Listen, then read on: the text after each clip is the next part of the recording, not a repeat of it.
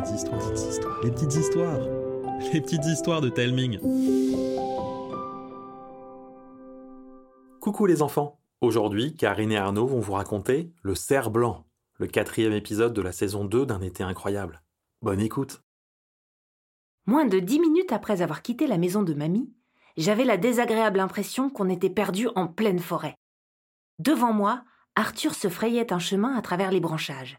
Derrière, Ilyes soupirait à intervalles réguliers. Arthur, t'es sûr de savoir où est cette cascade?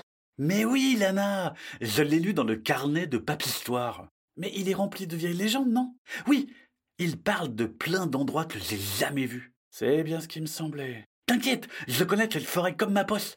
Et tu n'as jamais vu cette cascade avant? La nature est pleine de surprises. J'allais lui faire remarquer qu'une cascade ne se dissimulait pas si facilement lorsqu'on tomba sur un petit chemin de terre. Ah Voilà le chemin dont Papistoire parlait. Après quelques pas, on s'arrêta devant une intersection. Trois chemins s'offraient à nous. Hmm. Alors, si je me souviens bien, il faut aller à. à gauche. À moins que ce soit à droite.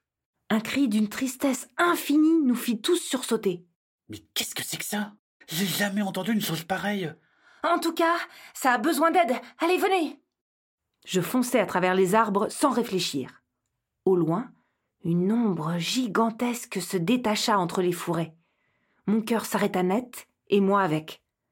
Les garçons me percutèrent en grognant. Ça va pas de t'arrêter comme ça? L'ombre bougea et lâcha un nouveau cri qui me fit frissonner. Mais qu'est-ce que c'est? Peut-être qu'on. Arthur, attends Mais trop tard. Tel un sioux suivant une piste, il rampait déjà en direction de l'animal. Ilyes souffla. Impossible pour nous de laisser notre copain seul face à cette chose grognante. Alors on l'imita. Arthur s'arrêta derrière un gros buisson, la bouche grande ouverte. L'ombre était un cerf dont la splendeur n'avait d'égal que la blancheur de son pelage et de ses bois. Incroyable Il existe vraiment Ne me dis pas que c'est une bête légendaire. Mais si C'est le cerf blanc On dit qu'il est aussi vieux que cette forêt et que celui qui touche ces bois verra l'un de ses vœux exaucés. Il a une patte prise dans un piège Il faut l'aider D'accord, mais euh, restons prudents, hein. Mon cousin avait raison. C'était un animal sauvage et blessé. Je me relevai tout doucement, puis je m'avançai lentement, la main tendue, mon regard plongé dans celui du cerf pour qu'il comprenne qu'on ne lui voulait pas de mal. Le cerf ne broncha pas, puis cligna des yeux et inclina la tête. Avec toute la délicatesse dont j'étais capable, je lui caressai la tête. Malgré sa blessure, je le sentis se détendre. Je fis signe à Arthur et Ilyes de me rejoindre. Doucement. Il est si doux On a tellement de chance de le voir Continuez de le caresser, je m'occupe de son piège. Une grande mâchoire en acier se refermait sur sa patte. En cherchant une solution, je vis une branche de chêne qui gisait par terre. Ni une ni deux, je la glissai entre les dents du traquenard. En usant de toutes mes forces, j'appuyai dessus pour faire levier. La mâchoire s'ouvrit légèrement. Ilyes me prêta main forte. Sous notre poids, la branche émit un craque inquiétant. Aussitôt, Ilyes en attrapa une autre et s'en servit pour renforcer la première. On continua de forcer quelques secondes et puis. C'est bon Il a retiré sa patte J'en reviens pas qu'on ait réussi, on est trop fort. Attendez, écoutez Mais puisque je te dis que le griffe d'être là, notre piège a fonctionné. Ouais, je sais pas. On n'a jamais rien attrapé dans le coin. Cette fois, c'est la bonne. Parole d'Igor. Il faut qu'on parte tout de suite.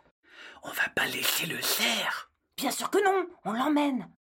Avec sa patte blessée, l'animal boitait et avait toutes les peines du monde à se déplacer. Et ce n'étaient pas trois gringalets comme nous qui allions lui être d'une grande aide. Les chasseurs vont vite nous rattraper à ce rythme. Il y a un tas de branches et de feuilles là-bas. Parfait, on devrait pouvoir tous s'y cacher. Comme s'il m'avait compris, le cerf ignora la douleur et accéléra le pas. Le pauvre eut toutes les peines à s'asseoir. En deux temps trois mouvements, il disparut sous un amas de branches et de feuilles. On avait laissé juste assez d'espace pour se faufiler tous les trois. Et là, collé au cerf, on entendit les deux horribles chasseurs s'approcher du piège. Oh, c'est quand même pas croyable ça Y a plus rien Je te l'avais bien dit qu'on serait bredouille. Ouvre tes mirettes, Nigo Y a des traces de sabots et de sang L'animal a été assez futé pour se libérer. Mais pas tout seul, triple andouille Il y a des traces de pain à côté Ils étaient trois Oh, les saligots, ils nous ont volé notre gibier. Pas pour longtemps Ils vont le regretter Parole d'Igor On n'osa pas bouger. Impuissant, on entendit leurs pas lourdeaux s'approcher. Il ne restait plus qu'à prier pour que notre cachette ne soit pas découverte. Un cliquetis de fusil que l'on arme nous glaça le sang. Dis voir Ce serait pas des bois de serre qui dépassent de ce fatras de feuillets de branchage Oh, oh, impossible euh, euh, C'est un cerf, je te rappelle, et les cerfs, oh, ça c'est pour faire ça. Tu me fatigues Tu sais ça? On l'a aidé Les poils me chatouillent le nez. They, they, they envie d'Atsume. Ah non, retiens-toi Trop tard. Dans un vacarme à réveiller les morts, Arthur éternua. Ahuris par le bruit, les deux chasseurs regardèrent le buisson, la bouche ouverte. Le cerf se redressa d'un bond. D'un coup de tête, il nous fit signe de grimper avant de filer à travers la forêt à une vitesse folle. Malheureusement, sa blessure se rappela à lui et il dut ralentir le pas. Loin derrière nous, on entendait les hurlements des deux chasseurs se rapprocher. Regardez, là-bas, c'est le sentier qui mène chez mamie. Dans un ultime effort, le cerf s'élança, bondit par-dessus la clôture et s'écrasa, nous projetant quelques mètres plus loin. Le temps qu'on retrouve nos esprits, les deux affreux étaient déjà en train d'escalader la clôture. C'est fini, les morveux Vous allez nous donner ce cerf bien gentiment Ou sinon, on va vous le faire regretter.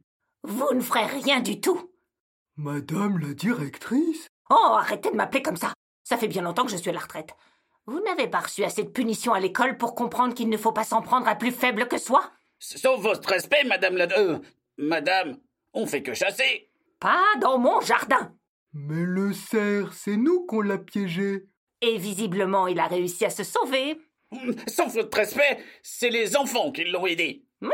Et maintenant, il est chez moi. Et alors, il est à nous, non? Oh que non, il est sous ma protection. Et d'ailleurs, je m'en vais dire à votre pauvre vieille maman comment vous entrez chez les gens sans leur permission. Faites pas ça, madame Alors, décarpissez Les deux dadais ne demandèrent pas leur reste et partirent en courant. Mamie trotta jusqu'à la maison et revint avec une trousse de premier secours. En la voyant désinfecter la plaie du cerf, Arthur eut la meilleure idée du monde. Confectionner la potion de soin que nous avait apprise Madame Flavour, une herboriste un peu zinzin que l'on avait rencontrée dans la forêt l'été dernier. Organisé comme il est, Ilyes l'avait conservé. Pétales de rose, racines de pissenlit, pignons de pin, baves d'escargot et de crapaud, on se démena comme des fous pour trouver ce qu'il fallait. Après avoir appliqué la mixture sur la plaie, on décida de dormir tous les trois avec lui. Le lendemain matin, les chants des oiseaux nous réveillèrent. Le cerf se tenait debout.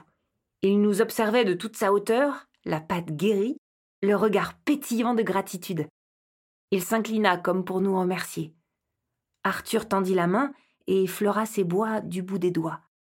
L'animal nous jeta un dernier regard et d'un coup de museau fit coulisser la porte du garage avant de disparaître dans la forêt. J'ai du mal à croire ce qu'on vient de vivre. On a sauvé une créature légendaire. T'as fait un vœu en touchant ces bois? Même pas. J'ai oublié. Tu n'as même pas pensé à un truc. À des cookies. J'avais une faim de loup. C'est quoi cette odeur? On dirait... Oh, des cookies Voilà les enfants, j'espère que l'histoire vous a plu. N'oubliez pas de nous mettre plein d'étoiles sur votre application de podcast et de nous envoyer des messages sur les réseaux sociaux ou par mail. Ça nous donne plein de force pour la suite. Je vous embrasse et je vous dis à bientôt.